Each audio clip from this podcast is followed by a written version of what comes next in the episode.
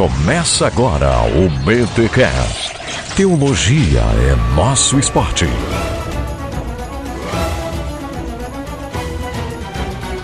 Muito bem, muito bem, muito bem. Começa mais um BTcast, o de número 47. Eu sou o Rodrigo Bibo de Aquino e se o êxodo acontecesse nos dias de hoje, adivinhe qual a única praga que Deus enviaria lá pro Egito? Santo Deus. Cara, ele enviaria Não, não pensar. Não, ele enviaria banda larga, cara. Internet, instalaria internet em todo o Egito, já era. Farol lá atualizando o Facebook, a galera intertida, ó, e o povo hebreu vazando do Egito, meu irmão. Muito bom. Aí, ó, é uma praga só, resolvia tudo. Aqui é o Mark e eu só volto a respeitar mais o Melhorança quando ele trocar essa foto e colocar uma com barba. Oh, chamou pra porrada. Fui execrado. E aí galera, aqui é o Alex. E o João Henrique matou o coelho, Pedro Angela passou sangue no batente da porta, mas ninguém cruzou o Mar Vermelho. Olha aí, eu acho que eu entendi, hein? Foi alguma coisa a ver com o Twitter, quem adivinhasse o tema e tal, é isso? Exatamente. Aí Olha eu aí. joguei a pergunta pro pessoal adivinhar o tema, eles quase chegaram lá. E eu sou Alexandre Melhoranza e sofri um êxodo para dentro do BTcast. Legal, pessoal, estamos aqui então com o convidado Alexandre Milhoranza, também um eterno aluno da teologia. Se formou ano passado, Alexandre? Me formei no ano passado, dezembrão já era. Dizem que é esse é o começo, né, do estudo, né, quando você sai da faculdade. É, daí a gente começa a perceber mais os caminhos, já conhece. A gente meio que sabe por onde caminhar ou não, né? Depende. E a gente vai cada vez estudando mais. Qual foi a tese da sua monografia? O assunto foi a origem da igreja sob perseguição. Então eu fui pesquisar o que os pais da igreja achavam da perseguição que a igreja estava sofrendo. Bacana. E fez um link com os dias de hoje e tal. Deu pra fazer isso ou não coube no trabalho? Que às vezes não tem como, né? Não, se eu fizesse isso ia dar uma monografia de umas 200 páginas e fatalmente eu seria cortado. tá aí o mestrado então, já tá encaminhado. Mais ou menos por aí mesmo. Legal. Você teve uma revelação? Opa, por que não, né, cara?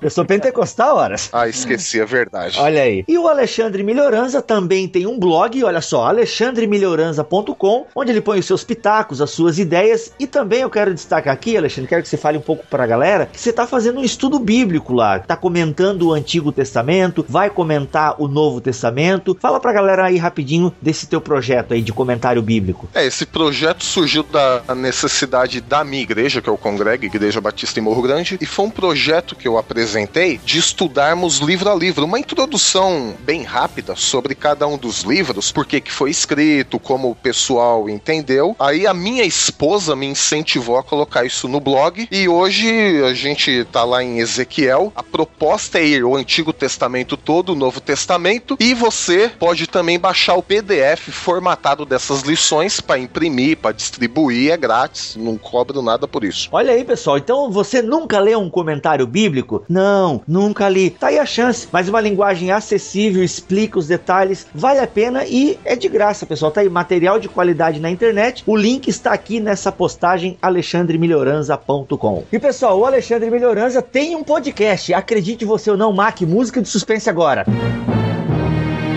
Ele tem o Teocast. Olha só que nome bacana, legal, que tem apenas quantos episódios? Dois, três, quatro? Em três episódios. Quando eu comecei, era Bibotalk Cast. Daí chegou o Mac, ficou Bibocast. Aí ficou meio estranho esse nome. Aí nesse inteirinho eu falei: Alexandre, é o seguinte, cara, me dá esse nome, Teocast, porque é o nome que eu queria dar para o podcast do Bibotalk. Mas daí o Alexandre fez primeiro e tal. Mas tá em stand-by, tem planos para voltar? Ou você vai agora entrar de cabeça no Podcrente, que é o podcast do crentaços.com? Não sei, ultimamente eu tenho sido só convidado. Eu parece que a minha carreira de podcaster é só ser convidado dos outros podcasts. Olha aí, então fica a dica. Seja bem-vindo aqui no BTcast. Estamos aqui reunidos, galera, para falarmos sobre Êxodo. É um período de Páscoa, todo mundo aí com espinha na cara e tal, mas nós já falamos da Páscoa a partir do Novo Testamento, o que ela significa para o cristão e tudo mais. Então, ah, mas eu não ouvi, queria que vocês falassem sobre isso. Tá lá BTcast número 25. Você encontra o link aqui nessa postagem. Hoje, então, nós vamos falar do evento do Antigo Testamento que deu origem à Páscoa cristã. Se hoje em dia nós comemoramos a Páscoa, a própria ceia do Senhor, em última análise, está ligada também a este evento muito importante no Antigo Testamento, que é o Êxodo. Mas antes de nós irmos para o nosso tema de hoje, vamos para o Concílios e Guilhotinas. Não se retratar, irá para a Inquisição. Eu recebi uma carta. Você renega o que escreveu? Você vai se retratar ou não? E olha só quem tá aqui, pessoal, para passar os recadinhos, os e-mails do BTcast. Isso mesmo, eu, o Mac, né, estou aqui sozinho porque o Alex, como todo mundo aí sabe, está na Alemanha fazendo o seu doutorado. O Bibo está agora em Curitiba fazendo o seu mestrado. É, pessoal, e eu aqui, Relis Mortal, né, fiquei para ler os recados, né? Pois é, chicote nas costas do Mac. E nós começamos hoje com o e-mail da Rebeca. Ela mora lá em Floriano, Piauí, e ela tá dizendo aqui que congrega na Igreja Batista, que lá tá fazendo 100 anos em 2014. Caramba! E ela fala aqui que acha que é a piauense que mais ouve BTcast e irmãos.com. Ela fala aqui que não só ouve, mas faz questão de repassar aí o BTcast pros amigos dela da UFPI, que deve ser a Universidade Federal de Piauí, e ela destacou aqui que gostou muito das vírgulas sonoras que eu coloquei no último BTcast sobre parábolas, das falas do Senhor Jesus, daqueles desenhos lá do Novo Testamento do Richard Rich. Ela diz aqui que esses desenhos fizeram parte da infância dela e ela sempre achava que a voz do narrador era realmente a voz de Jesus e tal. E outro e-mail aqui é do Lucas Vasconcelos, ele fala que tem 21 anos, que é da Igreja Batista Renovada Monte Gerizim de Cruzeiro, São Paulo. Ele fala aqui que ele ouve a gente desde o princípio, quando o Bibotalk ainda era sem forma e vazio. Ele fala aqui que o BTcast tem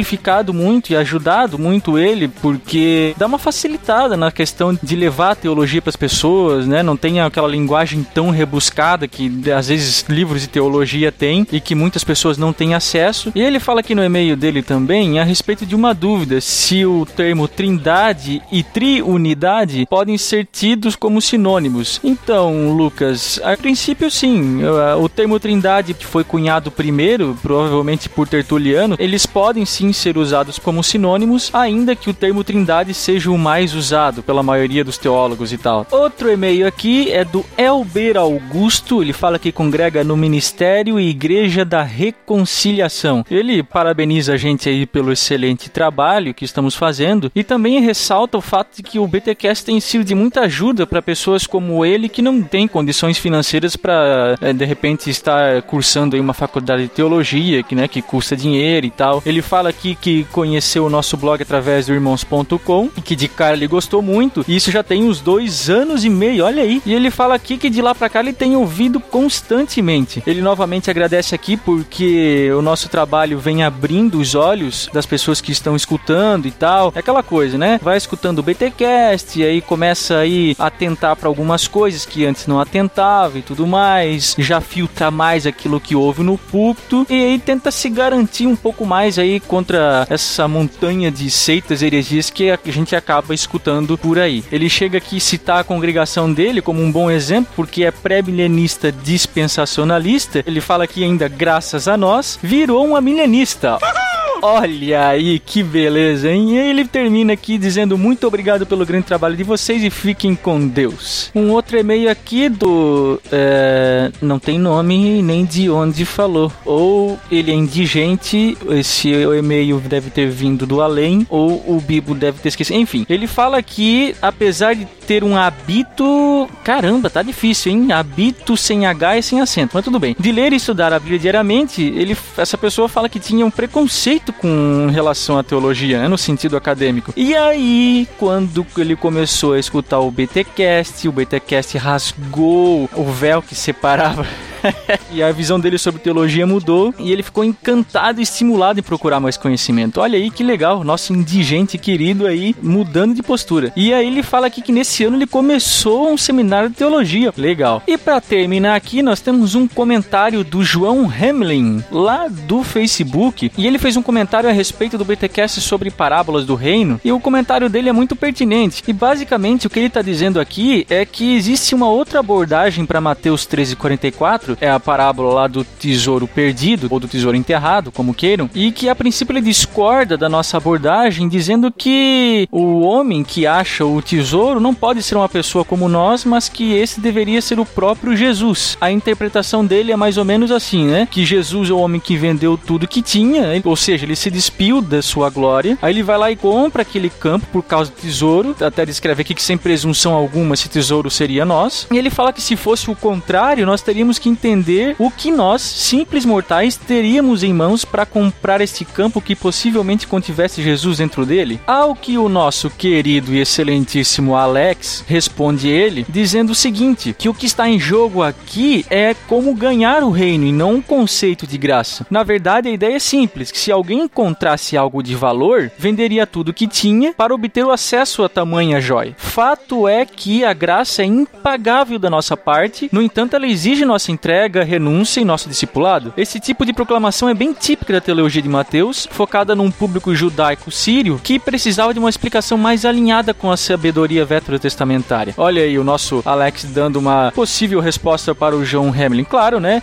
É uma questão de interpretação, não quer dizer que o que o João aqui propôs esteja errado, é apenas um ponto de vista com relação ao texto. Mas é isso aí, João. A gente agradece pela tua participação e por você ter proposto aí uma interpretação que faz sentido, como o próprio Alex disse aqui no Facebook. Galera, esses foram apenas alguns dos e-mails que a gente tem recebido aí do pessoal, tá? Sempre lembrando que se você quiser escrever pra gente, basta mandar um e-mail para podcast@bibotalk.com. Vamos agora para o nosso efeito BTcast.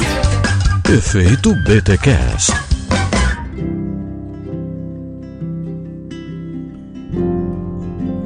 Mac, Alex e Bilbo Bolseiro do Condado de Joinville. Aqui é o Davi Steffens. Desculpa a piadinha, mas eu não podia deixar passar essa, já que o Bilbo não usou ainda essa entrada no BTcast. Tô gravando aqui realmente para agradecer pela vida de cada um de vocês e dizer que eu e minha esposa fomos mais dois aí que estão sofrendo os efeitos do BTcast, onde nossas hemorragias nasais se tornaram crônicas. Também para agradecer aí é um empenho que cada um de vocês tem na hora de gravar o BTcast, na hora de escolher o tema e a preparação que vocês sempre têm tido. E sempre trazendo aí palavras animadoras e muito esclarecedoras sobre os assuntos que vocês escolhem. E dizer que vocês são aí uma fonte de água saudável em meio a esse mar de heresias que a gente tem tido na igreja evangélica brasileira nos últimos anos aí. É sempre bom saber que a cada quinzena, né, a gente tem um, um BTcast com assunto esclarecedor e que certamente vai edificar nossas vidas e fazer com que nós tenhamos mais hemorragia nasal. Agradeço de coração aí por cada um de vocês e estamos sempre orando pela vida de vocês para que vocês sempre estejam aí é, se aprofundando nos assuntos e sempre fazendo esse BTcast com a qualidade de sempre e não é por acaso que vocês são o melhor podcast aí da atualidade. Valeu!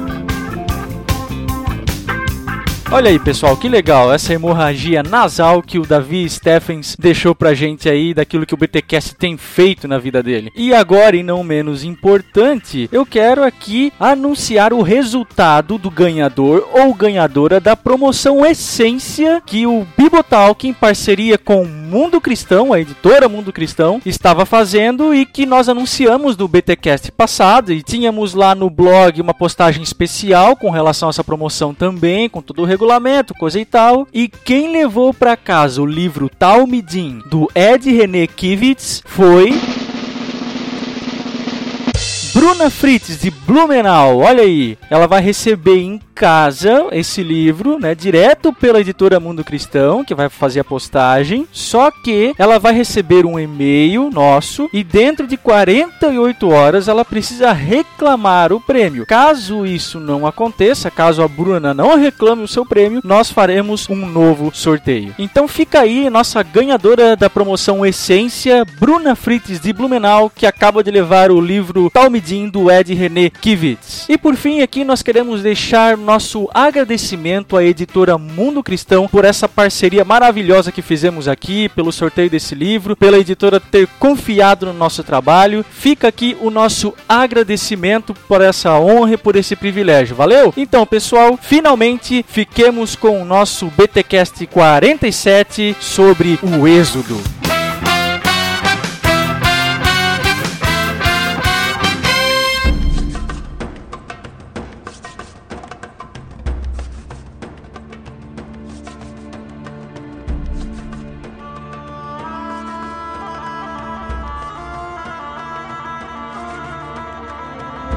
Pessoal, a gente está aqui então para falar sobre o Êxodo. É o segundo livro da Bíblia, o segundo livro de Moisés, segundo a ortodoxia cristã, e é um dos eventos, a gente pode dizer, mais importantes da fé de Israel. O Êxodo é um tema, eu diria até que central na construção da teologia do Antigo Testamento, porque a gente vai ver, quem lê o Antigo Testamento percebe que volta e meia os profetas estão fazendo menção ao Deus que te tirou da terra da servidão. Mas antes a gente falar propriamente da teologia do Êxodo, vamos pensar por que, que o povo de Israel foi parar no Egito e por que este povo acabou se tornando escravo no Egito. O livro de Êxodo, ele é interessante porque ele dá sequência ao registro da história de Israel. Então, o livro de Êxodo, ele é aquela coisa mista, né, meio histórico no começo e depois ele se transforma naquele monte de leis, até a gente tem certa dificuldade em ler isso, pensando que aquilo não tem nada a ver conosco hoje, né? Mas o livro do Êxodo, ele é importante justamente por isso, por causa dessa sequência histórica dos antigos hebreus, os descendentes de Jacó e seus filhos, quando houve todo aquele episódio com José, que ele foi parar no Egito, né? E todos sabem a história. Quem não sabe, a Record tá passando uma série.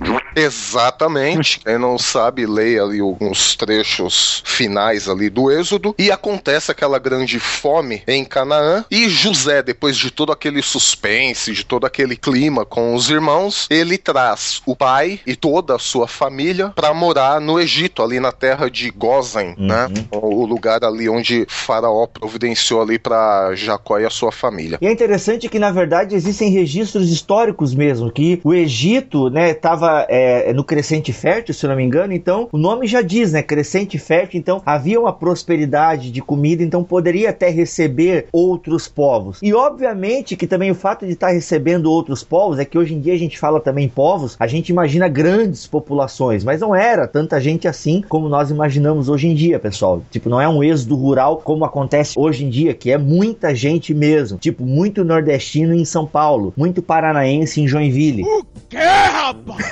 Não é nesse sentido, mas os povos então iam para aquela região do Egito porque tinha alimento, eles tinham terra, tinham pasto. E obviamente, se a gente parar para pensar, o faraó tinha a intenção, opa, isso aí no futuro pode me ser importante porque eu tô construindo um império aqui, então isso pode se tornar mão de obra. E é por ironia do destino ou não que o povo hebreu começa a crescer, começa a crescer, começa a crescer, se torna de certa forma uma ameaça para o faraó e todo o seu império. Pelo menos uma analogia com coelho, né? Boa! É, e o interessante é que a Bíblia registra que as mulheres hebreias eram muito mais férteis do que os próprios egípcios, né? Olha aí. Ou egípcias, né, no caso. Uhum. Aí o que acontece? A galera se multiplica, bem colocado o Mac, e se torna uma ameaça. Onde vem então a ideia de vamos sacrificar os meninos, né? As crianças ou os meninos? Agora me fugiu. Os meninos. Os meninos, né? Os primogênitos. Os primogênitos. Seu analfabeto! Aí tem toda a história de Moisés, tal, vai pro cesto e a filha do faraó. E aí a gente não vai entrar muito nesse detalhe porque você já viu o príncipe do Egito da Disney, ok? Sensacional. Aí o que acontece, galera? Moisés, criado em toda a cultura egípcia. Se eu não me engano, um dado importante sobre o egípcio é que, apesar de ser um império forte, digamos, ele meio que sofria ataques externos dos Ixos. Então, não era também um império totalmente pacífico, tá? O Egito não vivia totalmente em paz, tinha que estar toda hora aí se segurando porque tinha gente querendo entrar de tudo quanto é lado e tudo mais. Então, é nesse contexto aí que Moisés cresce e tal, muito inteligente, toda a cultura egípcia. Aí começa a acontecer uma parada parada bacana que ele começa a ver a opressão, ele se descobre do povo hebreu e aí a gente pode ir para vocação, né, pro chamado de Moisés, porque eu acho que ah, no chamado de Moisés já tem ali uma coisa muito forte, muito bonita, cara. Não sei se alguém de vocês aí quer trazer a ideia da sarça ardente. Eu acho isso muito bacana porque talvez fosse até comum no deserto sarsas arderem devido ao calor muito forte e tal. Então talvez Moisés já tivesse visto outras sarsas pegando fogo. Mas o que é interessante é que naquela sarça específica Deus se manifesta a ele. Então o sobrenatural não está em a sarça pegar fogo, mas em Moisés enxergar Deus numa coisa tão comum. E através de algo talvez ordinário para a vida de Moisés, Deus se revela a ele.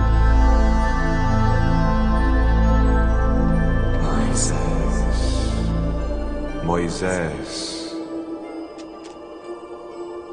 eis-me aqui.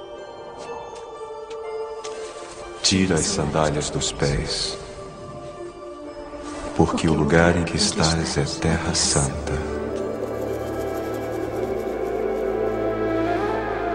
É, o que é extraordinário nesse relato é que Moisés olha para aquilo e pensa: poxa, está pegando fogo, mas não se consome. É, Quer dizer, justamente. então o pegar fogo me parece que era comum, até pela fala de Moisés. Mas o, o extraordinário que fugiu ali do comum Uhum. foi a sarça não se consumir, não propriamente o fogo, né? Mas ela não se extinguir. E aí, se eu não me engano, em Êxodo 3, vem a missão de Moisés. E, cara, tem algo fantástico em Êxodo capítulo 3, que é a revelação do nome divino. Junto com a vocação de Moisés, quando Deus, né, quando Javé se apresenta a Moisés, vem a revelação do nome de Deus, que é algo fantástico, porque Deus não fala propriamente um nome, Deus não fala um substantivo, ele fala um verbo. E a grosso modo, as nossas Bíblias trazem eu sou o que sou. Ok, não está errado, mas não capta o sentido teológico do nome de Javé. Ou seja, eu sou aquele que é, eu sou aquele que está presente para quando você precisar. Ou seja, denota uma ação guardadora e protetora dessa divindade. Eu acho isso fantástico, porque é o que é a garantia que Moisés precisava para poder encarar uma coisa muito doida. Porque encarar a missão de Moisés era muito doida. É, o verbo raiado, se fosse, né, uma tradução mais freestyle,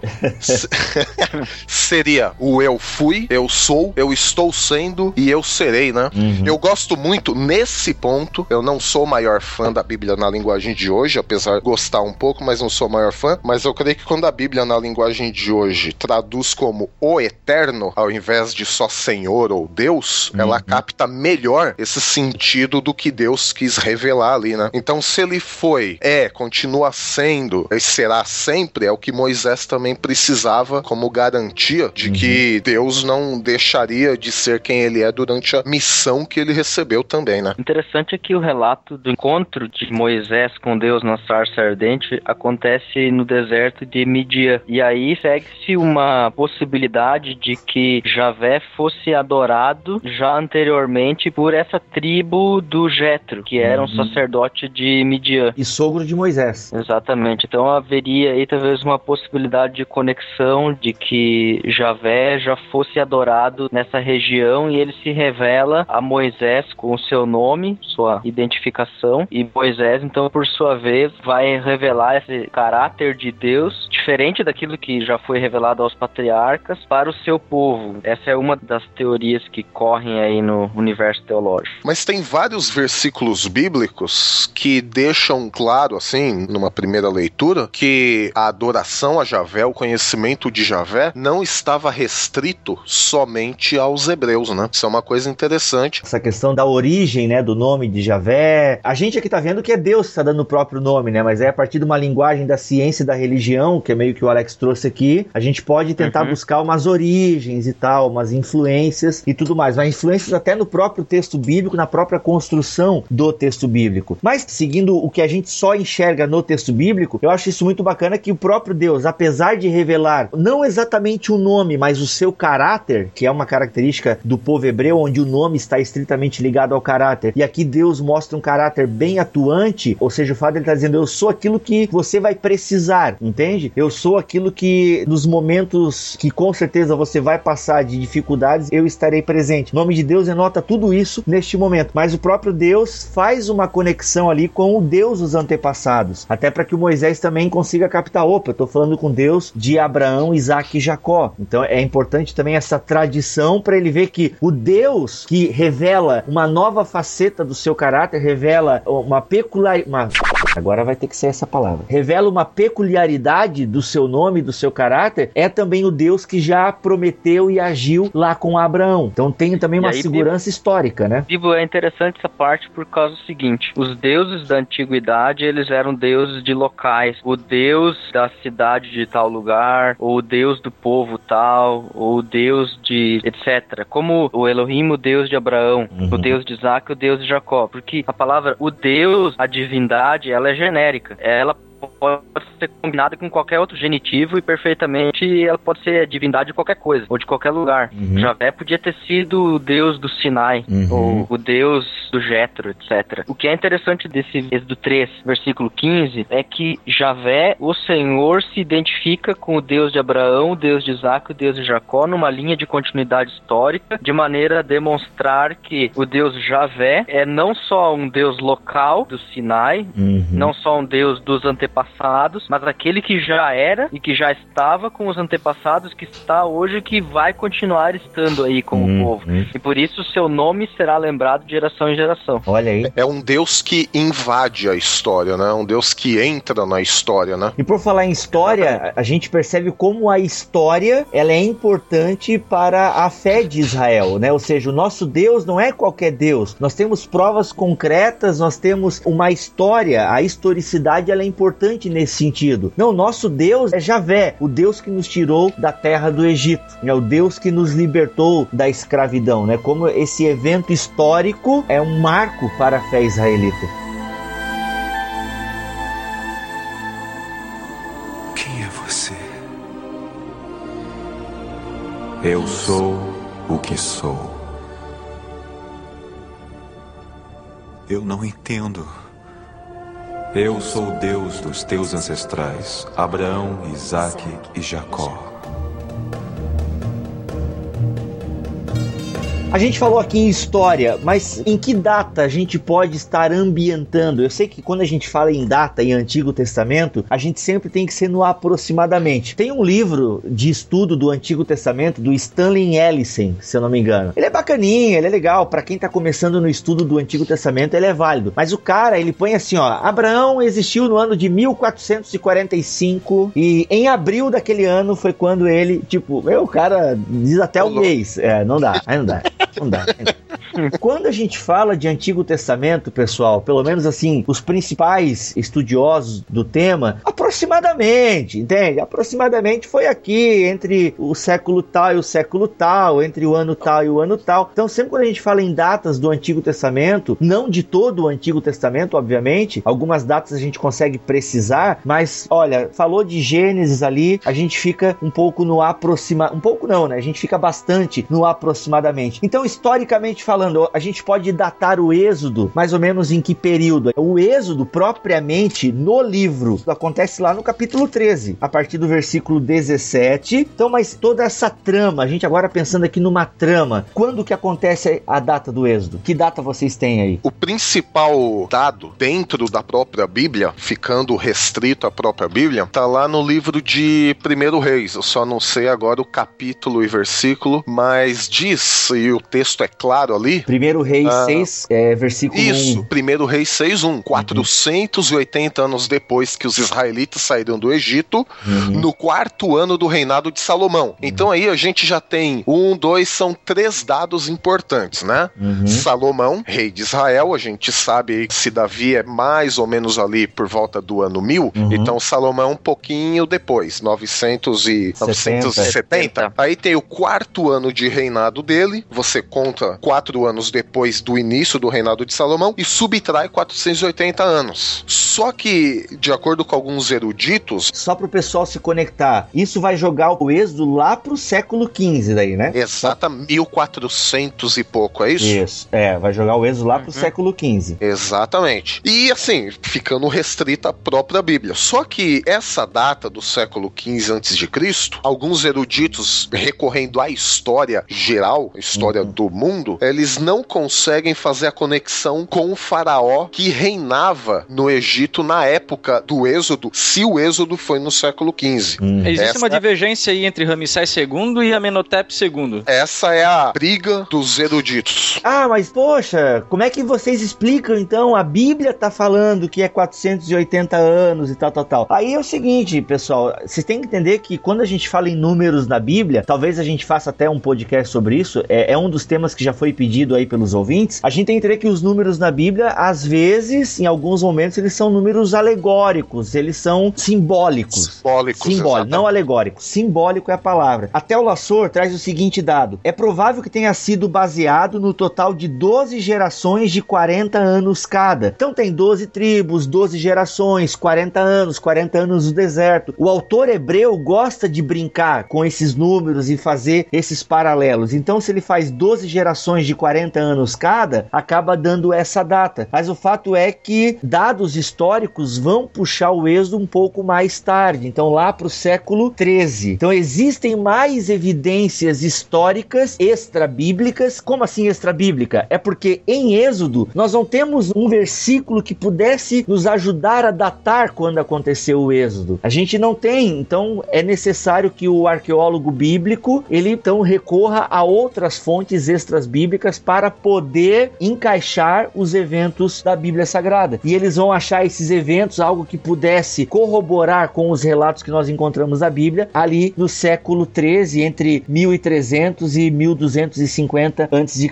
Agora é importante frisar também para os nossos ouvintes é o seguinte: a gente falou, né, número simbólico e tal, né? Aí alguém pode até questionar, ah, então vocês estão querendo achar coisas escondidas na Bíblia? Não, não, não é nada disso. É que essa questão literária de usar números como simbologia era um costume que eles tinham, é uma característica da literatura oriental. Então não é que tem nada escondido na Bíblia, não é nada disso. É apenas uma característica dos escritores orientais trabalhar dessa maneira o texto. Olha só, o que corrobora? A gente falou aqui em textos extra-bíblicos, né? Segundo Lassor, existem documentos egípcios contemporâneos que fornecem paralelos históricos, ou seja, textos da época de Menetá e Ramsés II ilustram o uso de semitas como escravos. Na verdade, esse manuscrito ele emprega o termo apiru, que dentro da linguagem lá da época poderia ser os hebreus, para a gente poder entender assim. E ou seja, utiliza então escravos semitas para os seus projetos de construção. Outro texto trata da permissão concedida a grupos nômades de Shezu Beduim de Edom para atravessar a linha de fortalezas fronteiriças até as lagoas de Pitom. Ou seja, esses textos que são datados então desta época, entre outras evidências que nós não vamos trazer aqui, corroboram para que o êxodo então tenha acontecido ali no século 13. E quem seriam então os faraós opressores, né? De acordo então com a história egípcia, seriam Sete I e o Ramsés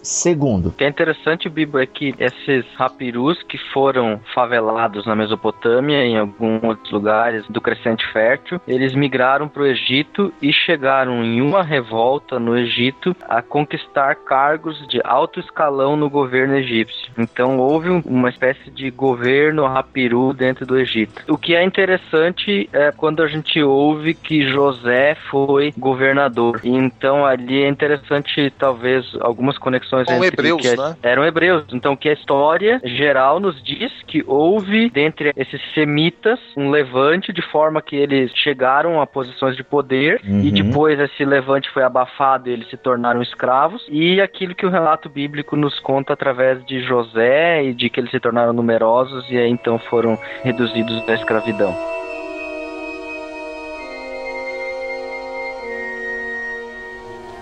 O, o que quer de mim? Certamente vi a opressão do meu povo que está no Egito e ouvi seu clamor. Bom, o que vem a seguir então são as entrevistas de Moisés com o faraó, como diz a Bíblia de Jerusalém. Moisés era um gago, camarada que tinha dificuldades com linguagem, então ele pede a Deus um intérprete, alguém que auxilie na comunicação, e Deus lhe coloca como porta-voz o seu irmão Arão. Então os dois vão com a autoridade divina para conversar com o faraó e pedir encarecidamente que o faraó liberasse o seu contingente de escravos que pudessem deixar o Egito e ir para outras terras. Agora, que rei vai liberar os seus escravos que trabalham a preço de banana para que vão embora das suas terras e deixem de ser mão de obra barata e produtiva nas suas terras? Economicamente é inviável para o faraó deixar esse povo ir embora. Teologicamente, eu acho que nós temos algo a aprender com essa história do faraó. Então, a partir desse primeiro diálogo de Moisés e de Arão com o faraó, Deus endurece o coração de faraó. O coração de faraó se endureceu, diz a NVI. A interpretação de Paulo é que Deus endureceu o coração do faraó. Os calvinistas pira. Bazinga! Os calvinistas pira. Não, os calvinistas não, é o que o texto diz, senhores.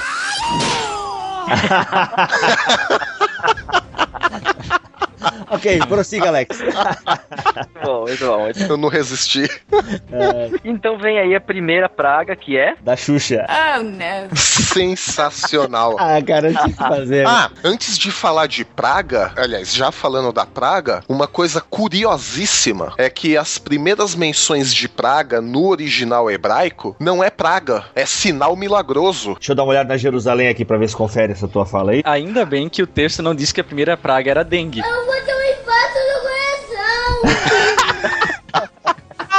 Ó, em Êxodo 8, 23, Ai, Deus. o que tá traduzido por pragas, a palavra mesmo é sinal milagroso. E há três dias de marcha no deserto, queremos sacrificar a Yahvé. Ah, que tem até uma jogadinha de Moisés. Ah, deixa ele dar uma saidinha aqui só pra fazer uma festinha e depois a gente volta. Pagando um sapo já pro faraó. E três dias de marcha no deserto, queremos sacrificar a Yahvé, o nosso Deus, conforme ele nos disse. É isso que diz aqui no 23, Êxodo 8. É, aí a NVI, né? Este sinal miraculoso acontecerá amanhã. E é a mesma palavra que é usado para as outras pragas. Mas é engraçado que o meu Êxodo 8.23 não é o mesmo versículo que 8.23 na NVI. Bíblia de Jerusalém tem uma diferença É. versicular, né? Ô, louco. Pô, Nossa! Isso chama um fisioterapeuta pra resolver isso aí. Ai, caraca, velho, é verdade. É, show de bola, ó. Tá aí uma coisa que eu não, não sabia. Pois é, o pessoal tem que parar de orar por milagre, então. Olha aí. É, é, é verdade. É, tem muita coisa que pode vir praga aí. Mas não deixa de ser, né? Porque assim, por mais que nove das pragas que aconteceram ali no Egito possam ser explicadas através de fenômenos naturais, aí os críticos, né, vão usar. Ah, porque as pragas podem ser explicadas. São fenômenos naturais. Acontece uma enchente aqui, daí vem lá, vem rã aqui, por isso que vem mosca, não sei o quê. Não vê que acaba de insultar os bocós? Cara, que bobiça. Porque assim, beleza, podem ser explicadas de maneiras científicas e de causas naturais. Mas o mais bacana é o seguinte, cara, é que acontece exatamente quando o povo precisa. Entende? Uhum. Aí que tá a beleza. Eu não tenho problema se o crítico vem dizer, ah, porque as pragas do Egito são uma fraude e não sei o que, são fenômenos naturais. Cara, que maravilha. E é mesmo, eu concordo contigo. Mas que É, bom que- que aconteceu. A questão não é dividir entre milagre e causa natural, mas saber que o próprio Deus pode usar de efeitos naturais para causar um milagre. Olha aí, boa, boa. De forma geral, cada uma das dez pragas, elas afrontam cada um dos deuses do Egito, né? Boa. Então a primeira do Nilo, e o Nilo era considerado um deus para os egípcios, né? Então quer dizer, o deus foi afrontado. E tem uma série de outras, né? As rãs também, eles tinham deuses em forma de rã, quer dizer, As então moscas. as moscas e tudo mais. Quer dizer, então os deuses dos egípcios estavam causando a ruína da nação. Olha que coisa interessante. Uhum. E outro jogo aí também que dá pra gente fazer com praga, com faraó, endurecer o coração e tal, é o seguinte: o faraó também era considerado um deus no Egito. Só que o que acontecia com o faraó? Ele oprimia o povo. Quer dizer, então os deuses no Egito eram deuses opressores. E a proposta de Javé era uma proposta de libertação. Então é outra ironia teológica, vamos chamar assim.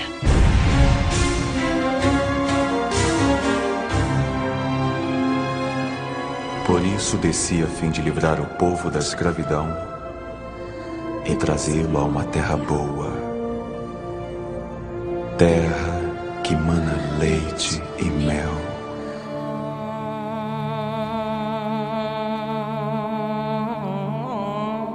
Antes da décima praga, que é a morte dos primogênitos, e essa de fato não tem uma explicação, claro, o médico do SUS diria: foi uma virose.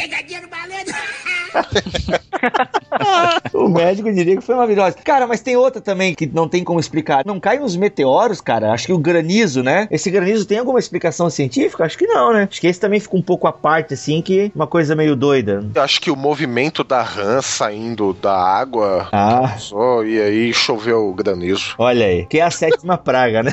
Quem sabe? Mas o fato é então que vem no capítulo 12 de Êxodo, vem a Páscoa, que é então algo que Yahvé diz a Moisés que eles deveriam o quê? Se preparar. E aí vem o seguinte, vamos lá, versículo 2. Este mês será para vós o princípio dos meses, será o primeiro mês do ano. Falai a toda a comunidade de Israel dizendo: Aos 10 deste mês, cada um tomará para si um cordeiro por família, um cordeiro para cada casa. Olha só que coisa linda de Deus, cara. Versículo 4. Mas se a família for pequena, para um cordeiro, então se juntará com o vizinho mais próximo da sua casa. Totalmente comunitário o negócio, entende? Sem desperdiçar o negócio. O cordeiro será escolhido na proporção que cada um puder comer. O cordeiro será macho sem defeito. Ou seja, vem toda essa parada de comer e molar. Tem todo um ritual aqui no capítulo 12. Aí vem o seguinte aqui, ó. Tomarão do seu sangue. Tomarão do seu sangue? Ah, tá. E É pô-lo tomar pegar, no, né? Isso, é tomar no Pegar. sentido de pegar. Eu já, pô, nunca li isso na Bíblia. Tô ficando É louco. o, é, é o, é o to Tá take.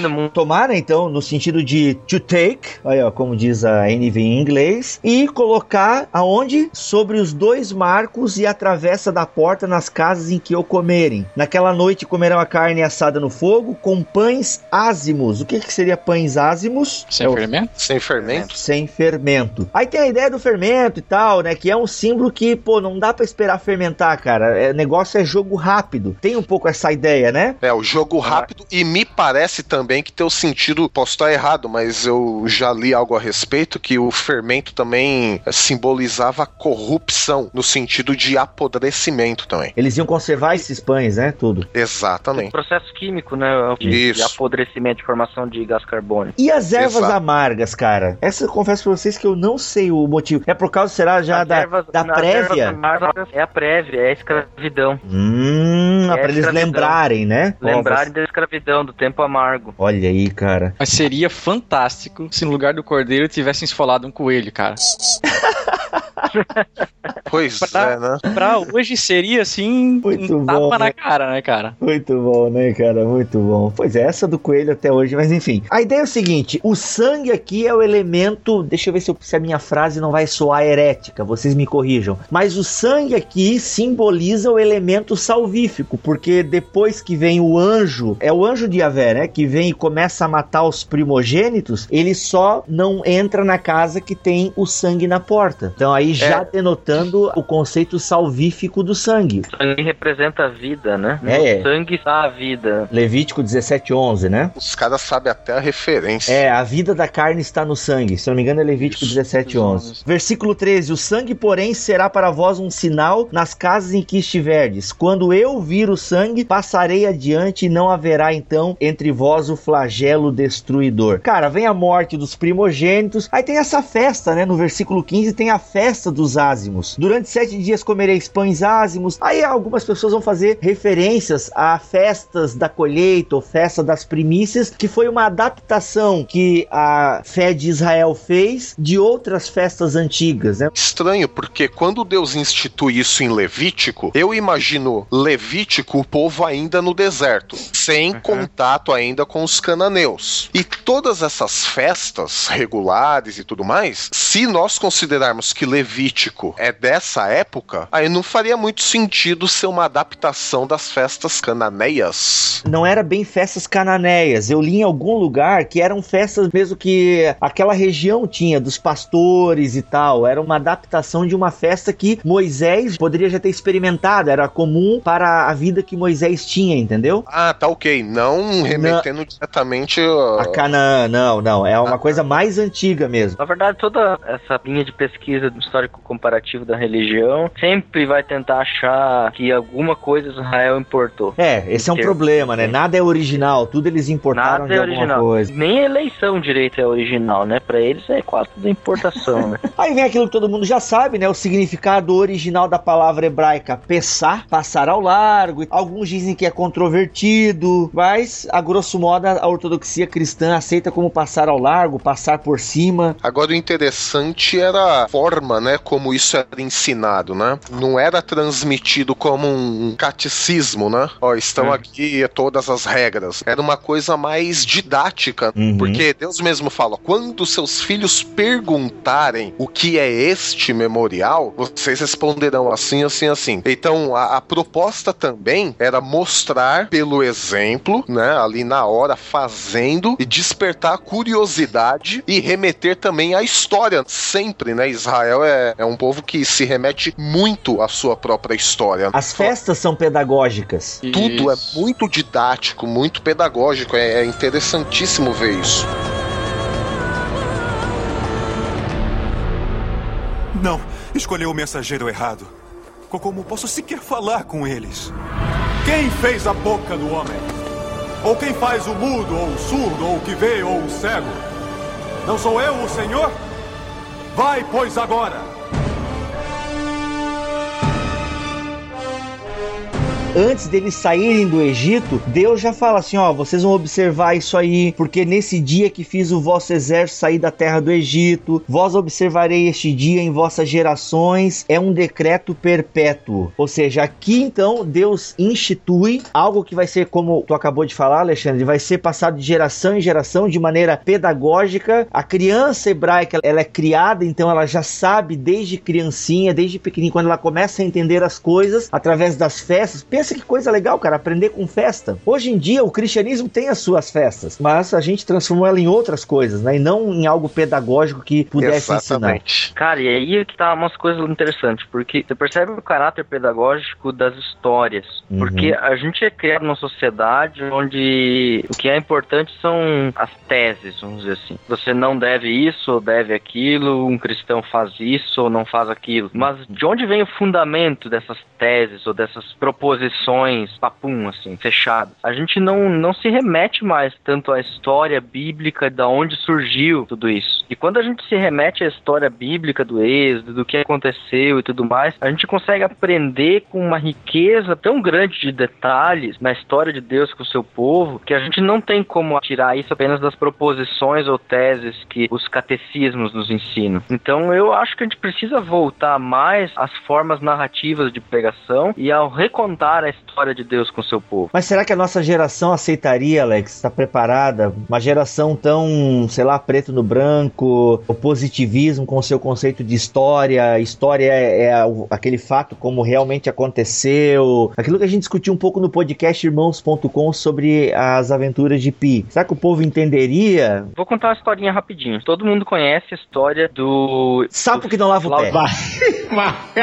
do flautista mágico, que foi contratado por uma cidade, determinada cidade tinha problema com superpopulação de ratos. E então eles fizeram um pedido para que pessoas viessem e cabo nos ratos da cidade. Vários vieram, tentaram e não conseguiram. Então veio um camarada e se ofereceu ao trabalho de dar fim aos ratos. E eles disseram: pagaremos para ti qualquer coisa para que você elimine os ratos da nossa cidade. E ele disse: Olha, por mim isso tanto faz quanto vocês querem me pagar. Não tem preço, eu faria até de graça. Não, mas nós vamos te pagar uma quantidade X aqui, agora eu não me recordo da história exata. Ah, 5 milhões nós vamos te pagar para isso aí. Uhum. Ele disse: Não, pra mim 500 pila resolve. Não, é 5 milhões, tá aqui. O prefeito se comprometeu, não vamos pagar isso aqui. Então tá bom. O cara foi lá, tocou a flautinha dele, encantou os ratos, levou os ratos pro rio, matou todos os ratos afogados no rio. Aí ele voltou, foi aclamado pela população e cobrou: Quero meus 5 milhões. Aí todo mundo se reuniu lá e disse: Não, peraí, pô, o cara não fez nada. Tocou uma flautinha e levou a multidão de ratos embora. Pô, 500 pila pra esse cara aí. Isso nem foi serviço que ele fez. E aí, como vingança, ele pega os seus 500 pila e à noite ou no outro dia seguinte ele toca a sua flautinha e encanta as crianças da cidade e some com todas elas. Nossa. Moral da história: paguem bem os seus professores ou quem exerce influência sobre vocês.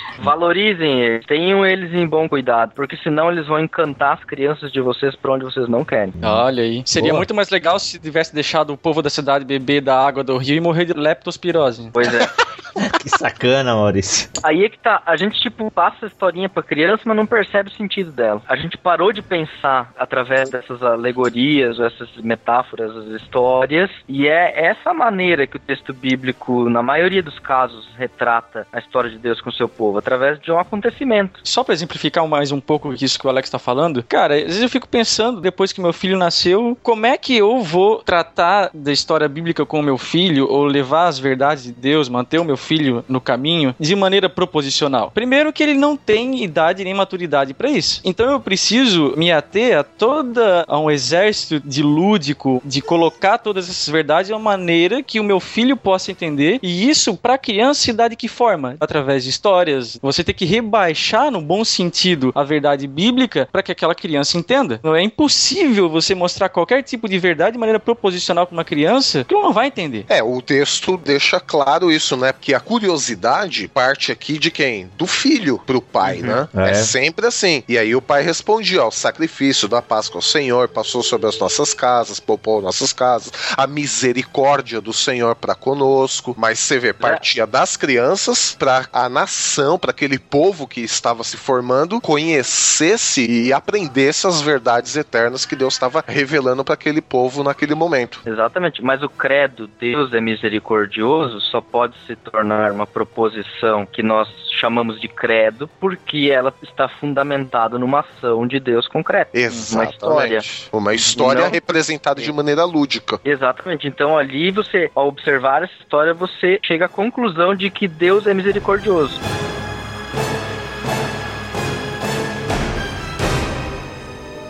Oh, Moisés, eu serei contigo quando fores ao rei do Egito.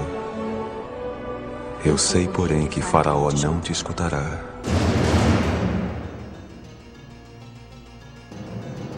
Trazendo essa questão de símbolo que a gente está discutindo aqui, vamos trazer para a própria ceia. Hoje em dia, quem será, né, que pega lá o pão, o suquinho de uva e medita na profundidade do que aquilo está simbolizando? Eu imagino que nós quatro aqui, né, por sermos pensadores cristãos e tal, temos essa consciência. E penso que a maioria dos que ouvem o BTcast. Mas agora pensando, quando olho para a igreja na ceia, será que naquele momento a galera tá sabendo o que está acontecendo ali, o simbolismo? Porque é justamente a última ceia celebrada por Jesus, ela vem nesses moldes, né? Porque a Páscoa, então, essa reunião, ela era celebrada nas famílias, quando o pessoal sai do Egito, então se torna uma coisa familiar e tal. Depois da destruição do templo, continua uma festa familiar e tal, tal, tal. Aí Jesus vem nesses moldes, né? Uma cerimônia, uma refeição e tal. E institui daí a Páscoa no sentido da nova aliança, né? De uma nova libertação. Porque sabe o que eu acho, cara? Às vezes, eu não sei se isso aconteceu com o povo hebreu também, mas é que às vezes a gente acaba enjoando da coisa. Ah, e todo mês tem a ceia lá na minha igreja, beleza, já sei, Jesus morreu, tá aqui o corpo dele, o sangue dele, ah,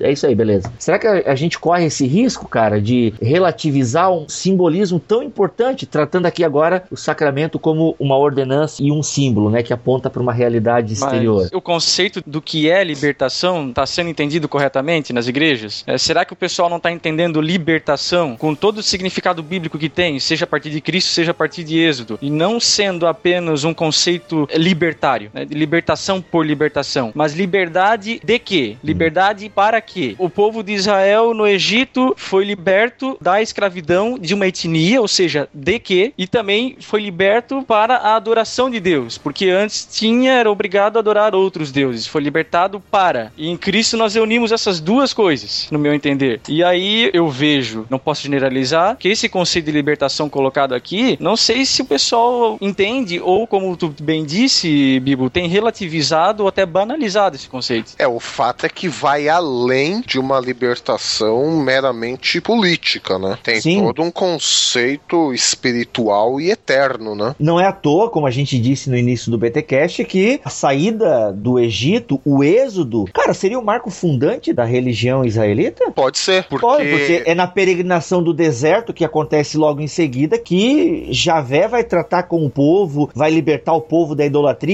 ou não, né? Isso é discutível, mas é no deserto que, cara, vem uma instituição de um monte de coisa. Então, a gente pode dizer que no Êxodo tá a gênese da origem da fé israelita. Toda vez no Antigo Testamento que se fala em salvação, sempre se remete ao Êxodo. Todos os profetas, todos os escritores, quando querem falar de salvação, eles evocam aquela linguagem do Êxodo. Então, realmente é um marco fundante. Bom, tanto que isso é transportado para o Novo Testamento, né? E aí a gente tem aqueles dois aspectos, né? Que a ceia do Senhor, ela vai se basear naquele ritual da Páscoa, no ponto de vista da celebração como memorial, igual a criancinha, pai, o que, que é isso, ó filho? Vamos nos lembrar que foi assim, assim, assim. Que tem esse aspecto memorial, quanto naquele aspecto da expiação que o Cordeiro Pascal propiciava para o povo ali. Tanto que João aproveitou a própria linguagem, que é essa preocupação que o Bibo teve há poucos momentos atrás, falando: puxa, mas será que o povo, que tipo de associação eles estão fazendo, né? João Batista teve essa preocupação também. Puxa, como será que o povo vai interpretar Jesus vindo? Ele não teve dúvida. Jesus colando ali na área, já viu de longe e falou: galera, ó, olha o Cordeiro de Deus que tira o pecado do mundo. Ele associou Jesus com o Cordeiro e tirar o pecado com esse conceito de expiação que tinha lá no Antigo Testamento. Como tu disse, sensacional. Sensacional. Sério, mas o que o Bibo colocou de pergunta e agora o Melhorança colocou de resposta, eu vejo muito problemático na prática da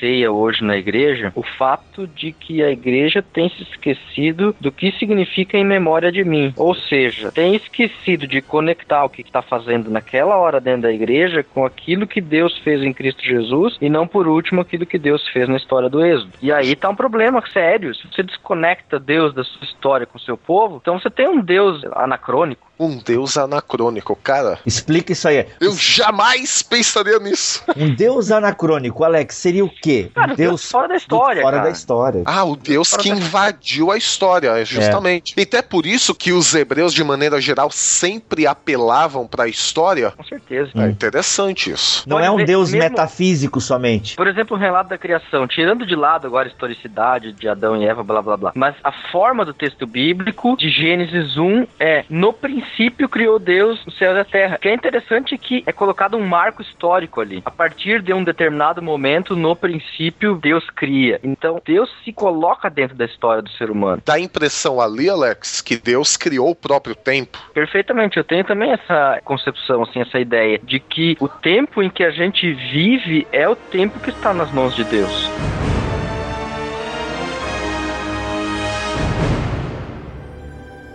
Portanto, estenderei a mão e ferirei o Egito com todos os meus prodígios.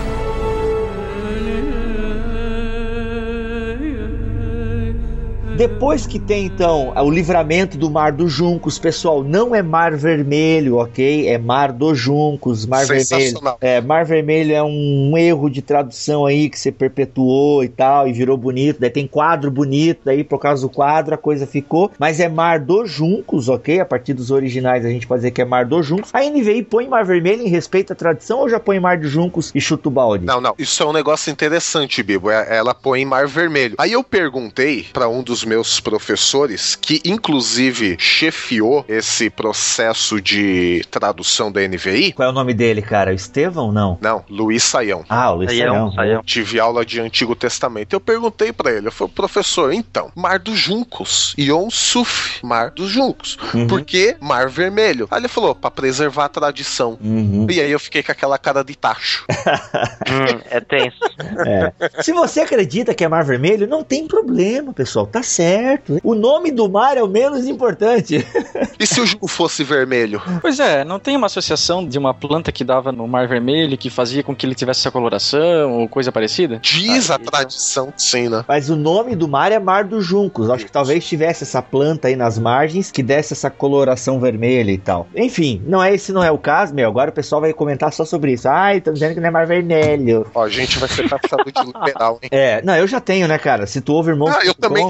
Ah, então tamo A junto. bênção vem. Aí o que acontece? Depois, então, né, da travessia do Mar dos Juncos, que é muito bacana, tem o cântico de Miriam, tem o cântico de Moisés, que é lindo demais, exaltando o ato libertador de Deus. É fantástico isso. Leia lá com carinho, Êxodo capítulo 15, pelo menos até o versículo 18. E a vé reinará para sempre e eternamente, assim ele termina. Aí o que acontece? Tem a caminhada no deserto. Em relação à rota do Êxodo, né? Podemos fazer só um adendo. Obviamente, eles não pegaram a rota mais curta para Canaã, porque Canaã estava sob o domínio dos egípcios. Então, eles não puderam pegar a rota mais curta, porque eles iam encontrar milícias, não sei se eu posso usar esse termo, mas iam encontrar guardas egípcios e tudo mais. Então, eles acabam pegando o quê? O caminho do deserto. Aí tem a história linda que a gente conhece. É muito bonito ver como Deus trata com o povo no deserto e tem algo que é fenomenal, e eu passo a bola para vocês, que é Êxodo capítulo 19, que é a aliança no Sinai, que nós não sabemos onde fica o Sinai, mas a gente sabe que é um evento marcante para a espiritualidade hebreia. O Edir Macedo sabe onde é porque ele vai lá queimar dinheiro.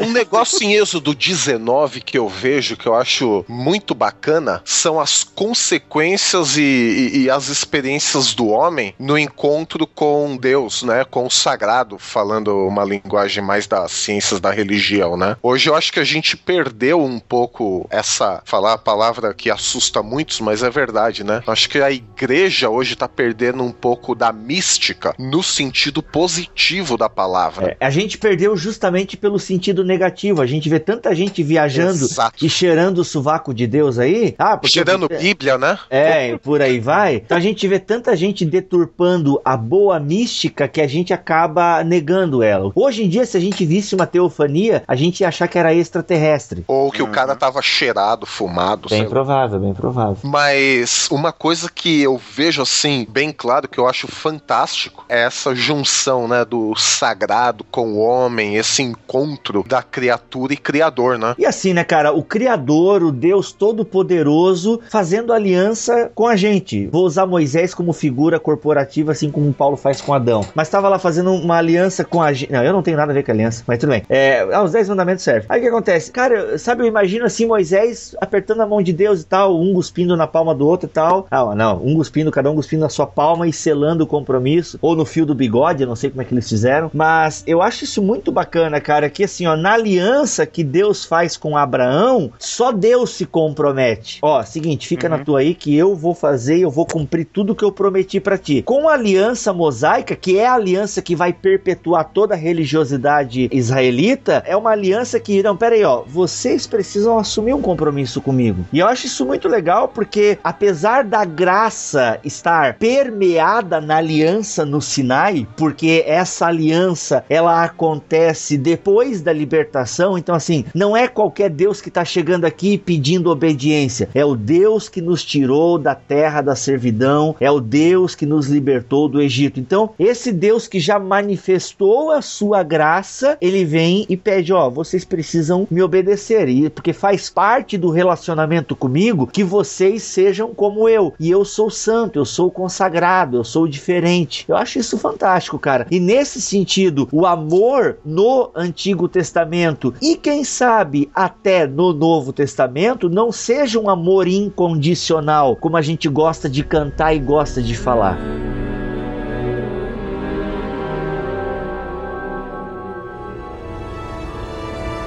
Toma, pois, o cajado na mão, Moisés, com o qual has de fazer os sinais. Eu serei contigo, Moisés. Moisés.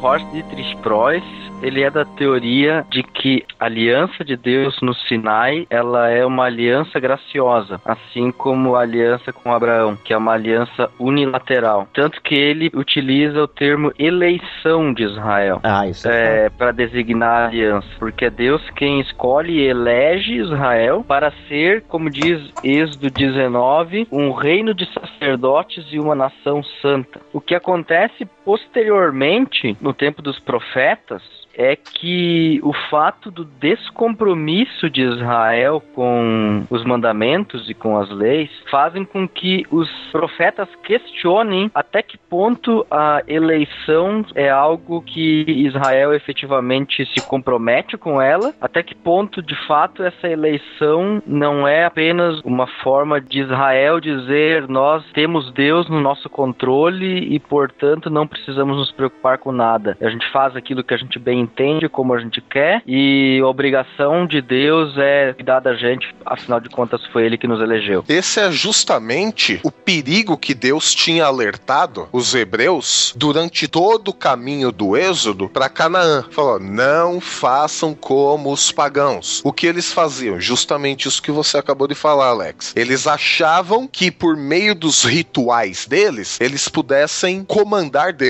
Ah, vamos fazer um ritual para fazer o Deus da chuva, dar chuva pra gente, o Deus do sol, o Deus do vento, o Deus da plantação, Deus de tudo. Nós temos Deus sob nosso comando. Israel, ele perdeu muito, ou tudo quase, a gente pode dizer assim, porque eles começaram a achar a mesma coisa. Ah, a gente tem Deus no nosso comando. Mas enfim, eu estava lendo o 1 Samuel e os caras falaram assim: bom, para nós ganharmos a guerra, vamos levar a arca da aliança com a gente. E aí, com Uhum. certeza, a gente vai ganhar. Foram lá e perderam. Então, quer dizer, eles achavam que eles estavam manipulando a Deus. Um É, amuleto. isso, um amuleto. E é justamente que Deus proibiu. Falou: não, aqui não. Vocês não me comandam. Eu comando vocês. Por isso que tem a lei, tem tudo mais aí. Aconteceu mesmo com o Davi, quando ele quis erigir uma espécie de pseudo-templo e mandou carregar a Arca da Aliança e não observou os rituais corretos e a Arca acabou matando lá uma série de pessoas. E aí, a melhor das intenções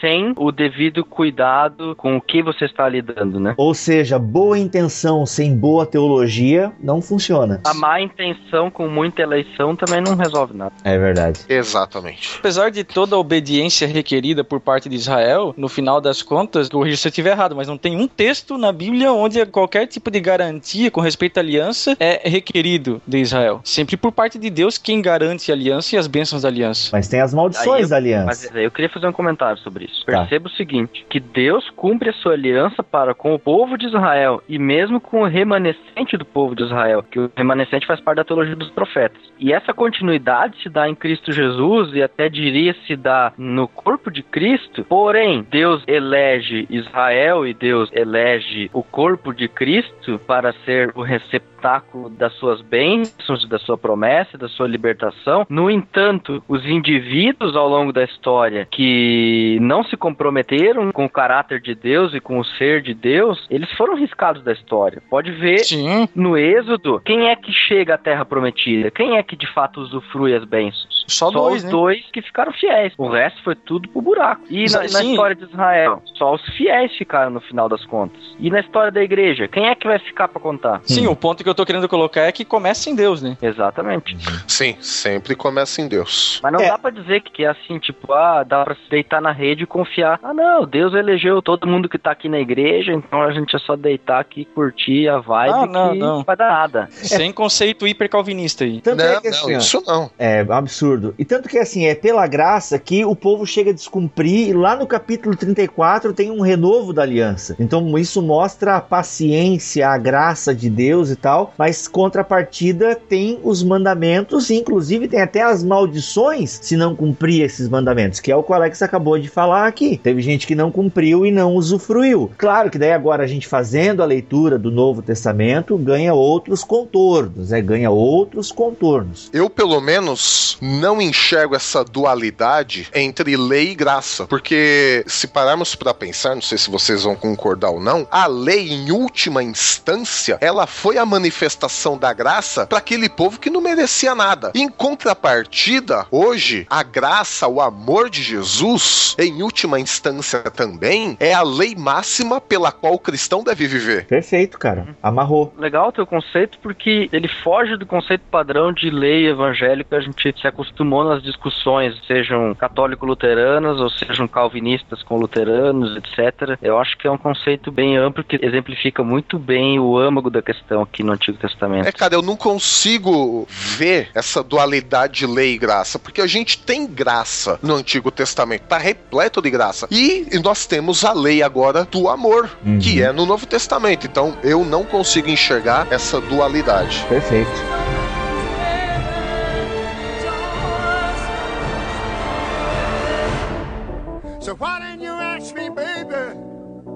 Or didn't you think I could?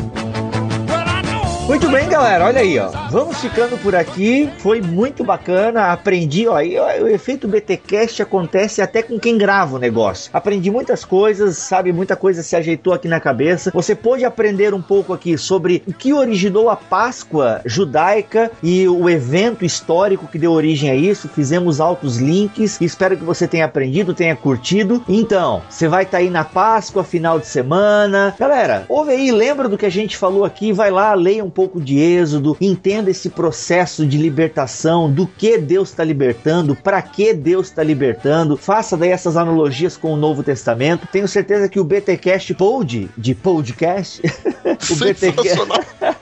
o BTcast aí pôde conscientizar e trazer nessa semana, sabe? Vamos meditar em tudo que a Páscoa significa. Você tem uma semana, ó, o BTcast saiu na segunda, mesmo que você esteja ouvindo aí na quarta-feira, ó, tem tempo para você meditar em tudo que esse final de semana representa. A gente pode levar mais a sério as nossas festas. E assim como o povo hebreu, né, que tem as suas festas carregadas de ensino, a gente pode também festejar. Você pode comer o seu chocolate, a sua marca preferida. Você pode, sabe, brincar com isso, mas a gente pode aproveitar essa festa para refletir sobre algo muito maior. Gente, é a história da salvação, né? A gente falou aqui de aspectos importantíssimos da história da salvação, que começa lá com Abraão e a gente enfatizou aqui a principal, que é o marco histórico da religião de Israel. E enfim, pessoal, tá aí os comentários, usem, abusem, com certeza deixamos algumas coisas aqui de fora e a gente quer a sua colaboração. E detalhe, se você viu que a gente falou alguma coisa aí que não condiz muito bem, lembre-se que nós temos a nossa sessão de concílios e guilhotinas, né? Então é isso, a gente falou Dessa alguma... vez tem quatro cabeças. Olha aí, tem quatro... Não, não. Mas o concílio e guilhotina não vale pra convidado, né? Ah, olha aí, não sei, cara. Se bobeou, eu vi que tu falou primeiro a Samuel ali. Acho que tu vai pra guilhotina, não sei. É, que- quem é romano vai pra forca, então. Olha aí. tá certo. Legal, pessoal. Eu sou o Rodrigo Bibo de Aquino. Feliz Páscoa pra vocês e até daqui a 15 dias, se ele não voltar. Valeu, galera. Aqui é o Mac. Uma feliz Páscoa também pra todos os ouvintes aí. E ninguém mexe com o meu primogênito. Ó, logo. Valeu, galera. Abençoada Páscoa, aqui é o Alex. E que tirem esse tempo para refletir na história de Deus com o seu povo. Com certeza, assim, vocês farão uma ceia de Páscoa em memória de Cristo. E aqui é Alexandre Melhoranza, que o Senhor te abençoe e te guarde.